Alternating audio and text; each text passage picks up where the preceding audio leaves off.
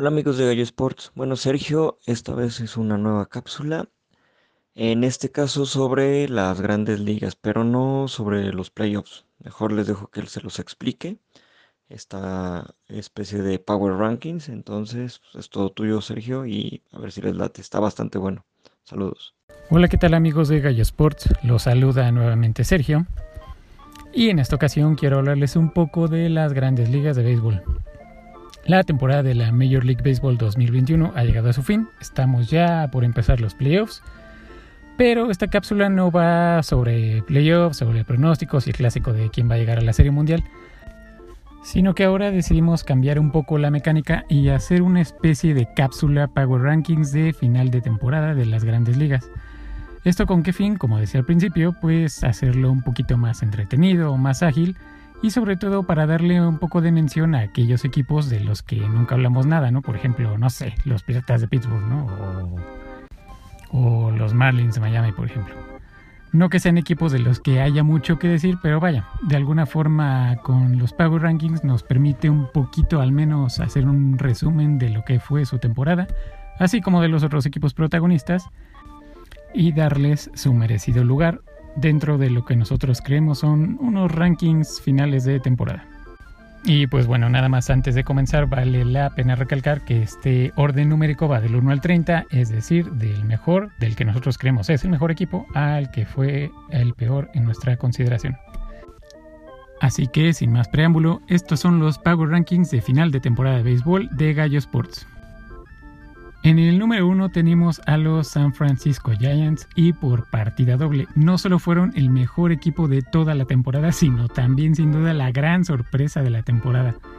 Cuando muchos creíamos que iban a estar como en reconstrucción o encontrando una nueva identidad con sus nuevos jugadores, con su nuevo entrenador, pues resulta que San Francisco en realidad siempre tuvo ahí el talento, lo que pasa es que no tenía, digamos, eh, la dirección adecuada, pongámoslo así. Bueno, Gabe Kepler llegó al equipo y demostrando que lo que hizo en Phillies hace unos años no es ninguna casualidad, de verdad es un gran manager, llegó, arregló a San Francisco en cosa de una temporada, apuntaló a sus mejores veteranos, acomodó a sus mejores prospectos donde debían estar, le sacó el mejor béisbol que pueden dar.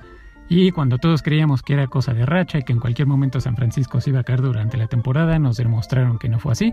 Semana a semana fueron de inicio a fin el mejor equipo de las grandes ligas y hoy sin duda son el gran candidato a vencer dentro del viejo circuito.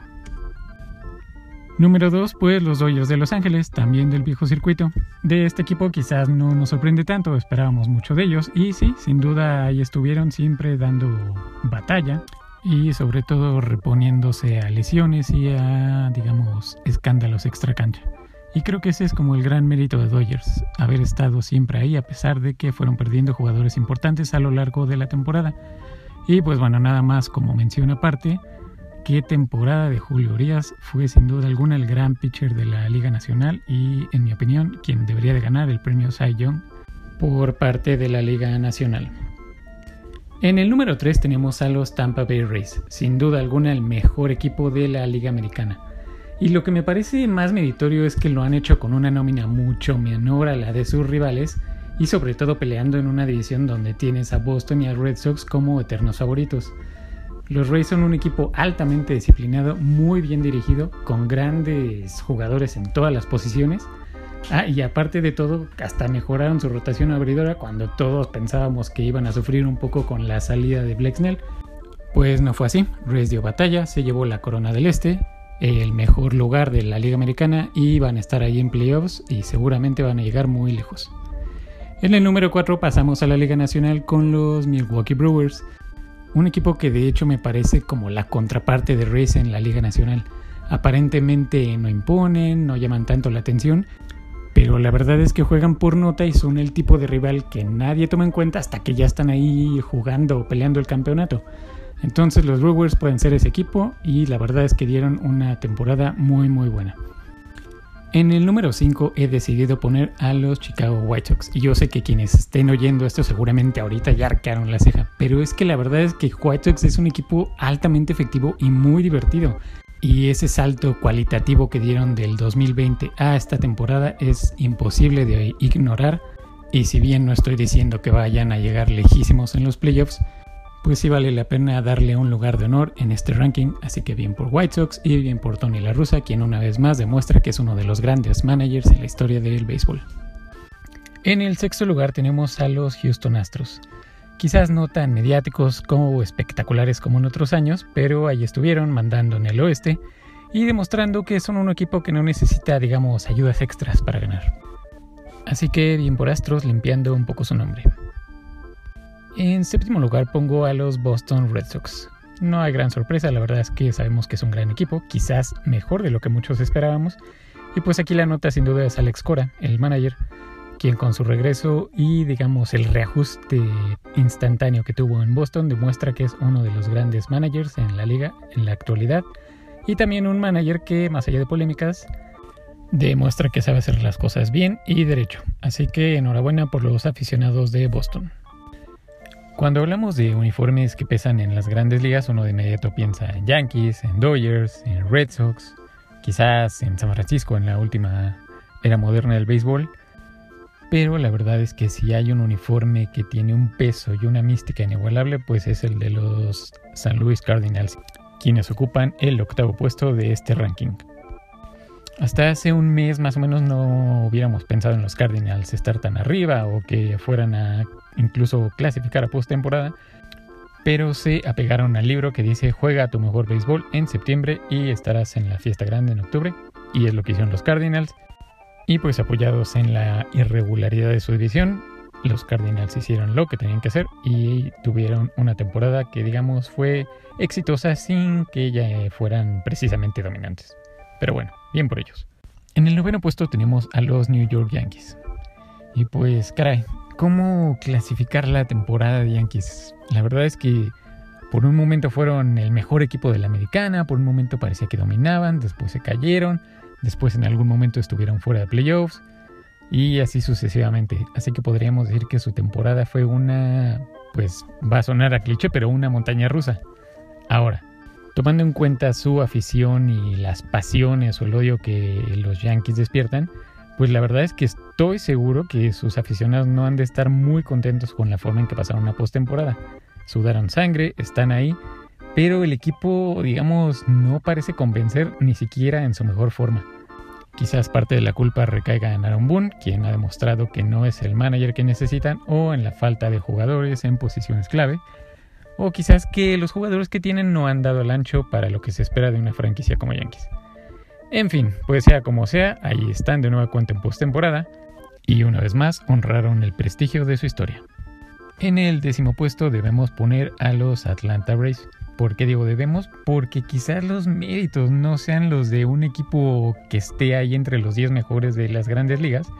Sin embargo, se llevaron la corona de su división gracias a la debilidad o digamos irregularidad de los rivales. Y pues la verdad es que sí, a lo mejor cerraron bien o sacaron su mejor pelota cuando debían. Pero Braves da la impresión que es un equipo más que nada de rachas que de regularidad. De cualquier forma, pues podemos decir que fue una temporada exitosa gracias a que clasificaron a playoffs y pues ya veremos qué ajustes vienen para el próximo año porque definitivamente hay mucho talento y pueden ser un mucho mejor equipo del que son actualmente. En el onceavo puesto hablemos de Toronto Blue Jays. Si este ranking se tratara del equipo más bateador o el de más home runs, sin duda alguna Toronto sería el primer lugar. Básicamente batearon, como dirían en la tele, una salvajada. 2021 fue una temporada donde rompieron récords de franquicia, récords individuales y récords de la liga en cuanto a bateo. Siendo los más notables, pues los 48 home runs de Vladimir Guerrero para un chico de 22 años y lo que hizo Marcus Simeon bateando para 45 home runs, algo que ningún segunda base había hecho en la historia de, la, de las grandes ligas. Lamentablemente todo ese poderío no fue suficiente para que llegaran a postemporada, se quedaron en la orillita, pero eso sí, peleando y jugando muy buena pelota. Quizás un poquito, eh, digamos que afectados porque fue un equipo que jugó en tres ciudades, empezó en Florida, después en Buffalo, y ya la última parte de su calendario pudieron jugar en Toronto, y también un poquito afectado por un calendario muy muy difícil. Pero aún así, Toronto le puso espíritu. Creo que no hubo un clubhouse que fuera más divertido este año en las grandes ligas. Se nota que tienen mucha química, es un club muy carismático, muy muy joven, lleno de talento. Y pues nada más que esperar que la temporada 2022 sea mucho mejor para ellos. Creo que se lo merecen. difícilmente volverán a batear la brutalidad que tuvieron este 2021, pero bueno, sin duda es un club que tiene mucho futuro. En el lugar número 12 hablemos de Seattle Mariners, una historia parecida a la de Toronto, no porque hayan bateado muchísimo ni nada, pero fue un club, este, pues digamos que constante, jugaron buena pelota, dieron una temporada buena y rebasaron las 90 victorias, sin embargo, pues no les alcanzó para meterse a postemporada.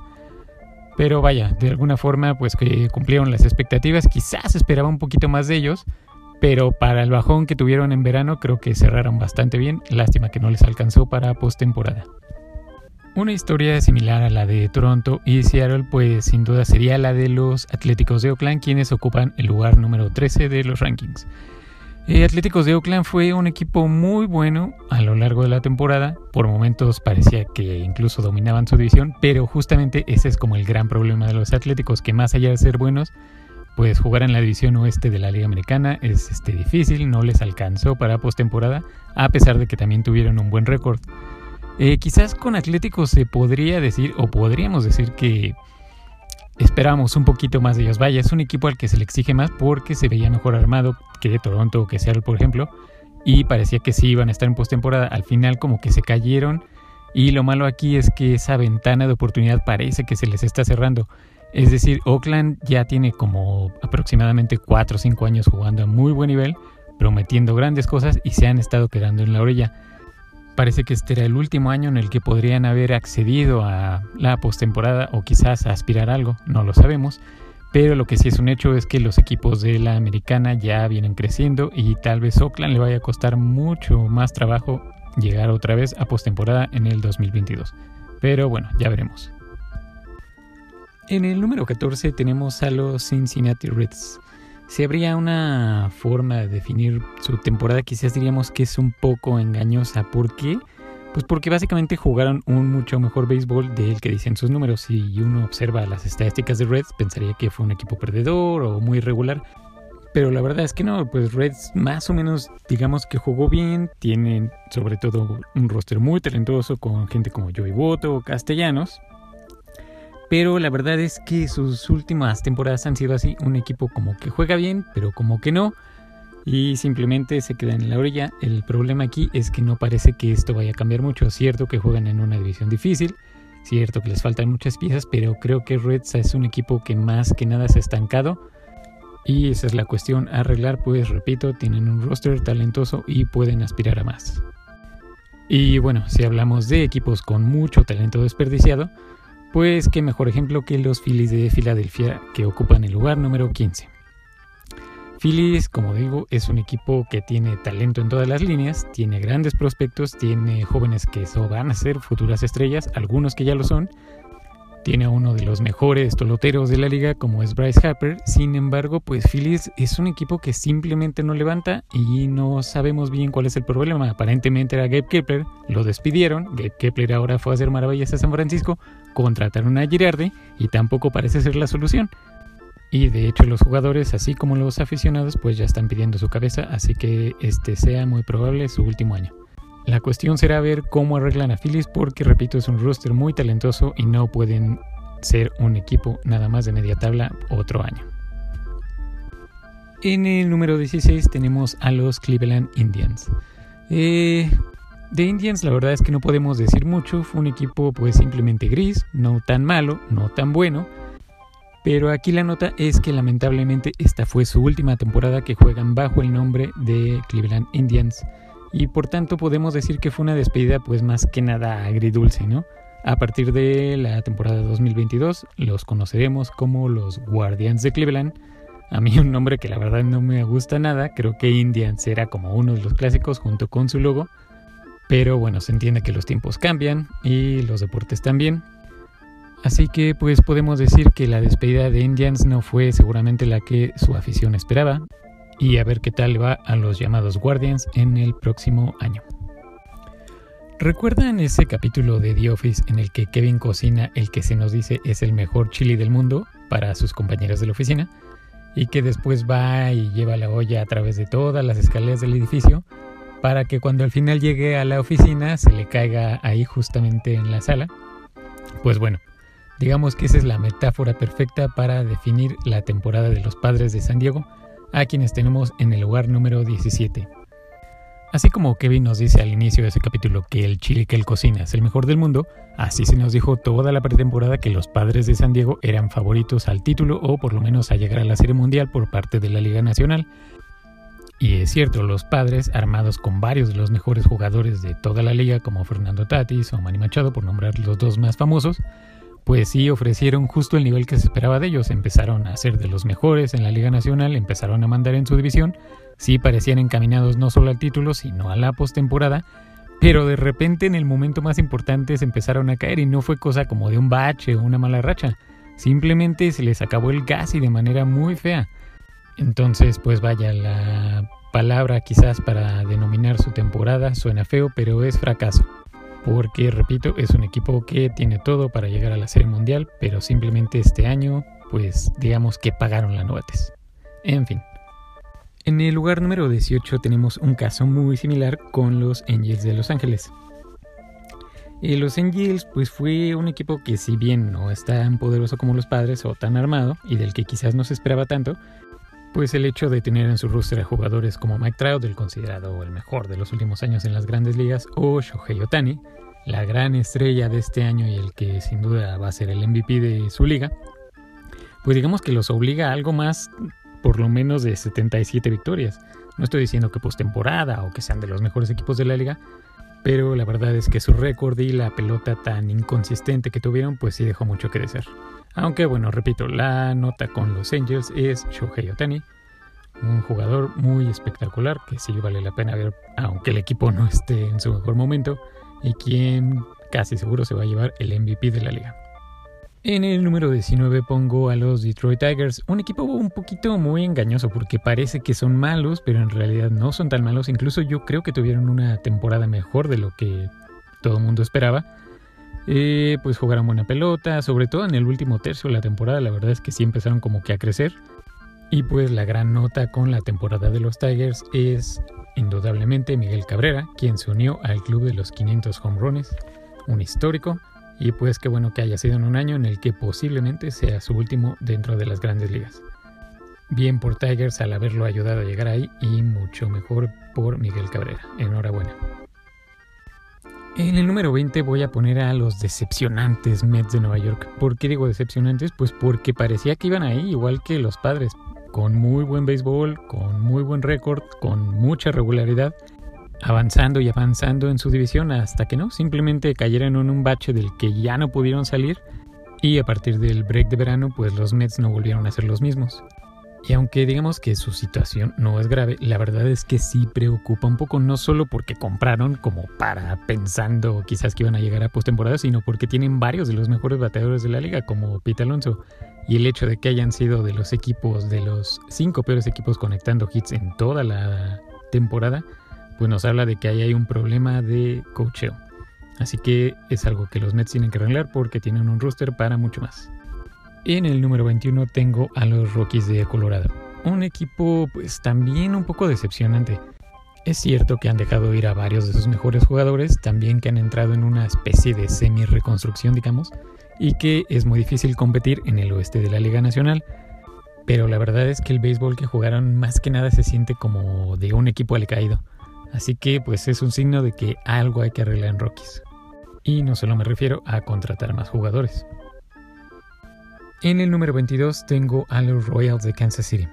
Eh, también es difícil analizar la temporada de un equipo como Kansas, no solo porque lo transmitían muy poco o casi nunca, o sea, es difícil ver a los Royals en horario primetime a menos que uno tenga la aplicación de MLB.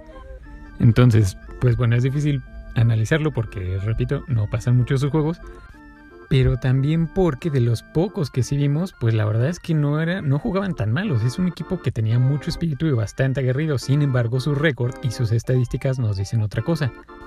O sea, dicho de otra forma, Royals tiene mucho talento y lo que le falta es pulirlo. Y bueno, nota aparte con este equipo es lo que hizo Salvador Pérez, quien llegó a 48 home runs, algo que ningún catcher había hecho en la historia de la liga y que con ese número empató a Vladimir Guerrero Jr. de Toronto como los dos mejores vuelas cercas de toda la temporada. Muy bien por Salvador Pérez. En el número 23 hablemos de los Twins de Minnesota. y el caso de los mellizos la verdad es que es especial porque hace unos años eran de los peores equipos de la liga. Después llega Molitor y los arregla en cosa de una temporada, los vuelve uno de los equipos más competitivos y de los mejores de la liga americana y después al siguiente año se vuelven a caer y desde ahí han entrado en una irregularidad que no se puede comprender del todo. Y si uno ve las estadísticas de este año, la verdad es que se vuelve aún más incomprensible porque fueron de los equipos que batean más con runs, tienen una muy buena defensa, sin embargo su rotación abridora sí fue de las 5 peores de este año. Entonces lo que podemos concluir de Twins es que es un equipo desequilibrado. Ya veremos si se arregla un poco eso para el 2022. El número 24 de nuestros rankings lo ocupan los Chicago Cubs el equipo favorito del el titular de Gallo Sports, el queridísimo Gallo Mayor, Eduardo Soberón. ¿Cómo habría que analizar la temporada de Cubs? Quizás digamos que quemaron las naves, como dicen, o simplemente limpiaron la casa. Y es que no se me ocurre otro adjetivo para lo que hicieron al vender a Rizzo, a Chris Bryant y a Javi Baez, quienes fueron tres de sus más importantes figuras los últimos años y parte medular del del mítico campeonato que consiguieron en el 2016. La verdad es que no comprendo muy bien cuál es el plan de Cubs, este, si quizás empezar a reconstruir la organización a partir de prospectos o conseguir un poco de dinero en esos cambios. Pero lo cierto es que no deja de ser triste que apenas hace unos cuatro años eran uno de los mejores equipos de la liga y parecía que apuntaban a ser una dinastía y que ahora se hayan deshecho de varios de sus mejores jugadores, otros por supuesto se retiraron y pues ahora podemos decir que son un equipo que está medio empezando de cero.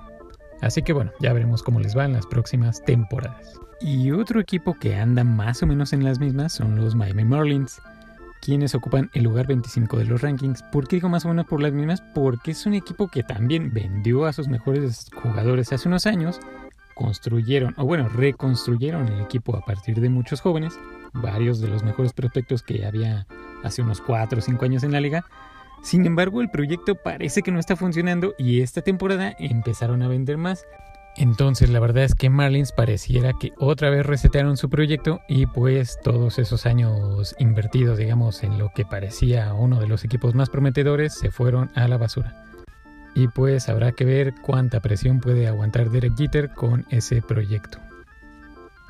En el número 26 hablemos de los Nationals de Washington. Otro equipo que también medio se volvió loco a mitad de temporada y lo cual es una lástima. ¿Por qué? Porque también Nationals es uno de los más recientes campeones de la liga y con el equipo que tenían apuntaban a ser si no una dinastía, si al menos uno de los equipos más aguerridos de la liga nacional en los últimos años. Y pues nada, de repente entraron en una muy mala racha, se empezaron a caer y la dirigencia dijo, pues vamos a vender, se deshicieron de dos de sus mejores jugadores y peor aún se los vendieron a Dodgers, así reforzando más a uno de sus rivales directos. Entonces, pues la verdad es que sí fue una temporada muy desconcertante la que tuvo Washington y pues habrá que ver qué es lo que decían el próximo año porque, repito, era un equipo que parecía destinado a un bicampeonato o si no a dar mucha batalla en su liga. En el número 27 tengo a los Texas Rangers. La verdad es que podemos decir muy poco de su temporada. Quizás una de las cosas que caracterizan a los Rangers en los últimos años es que han sido un equipo muy gris.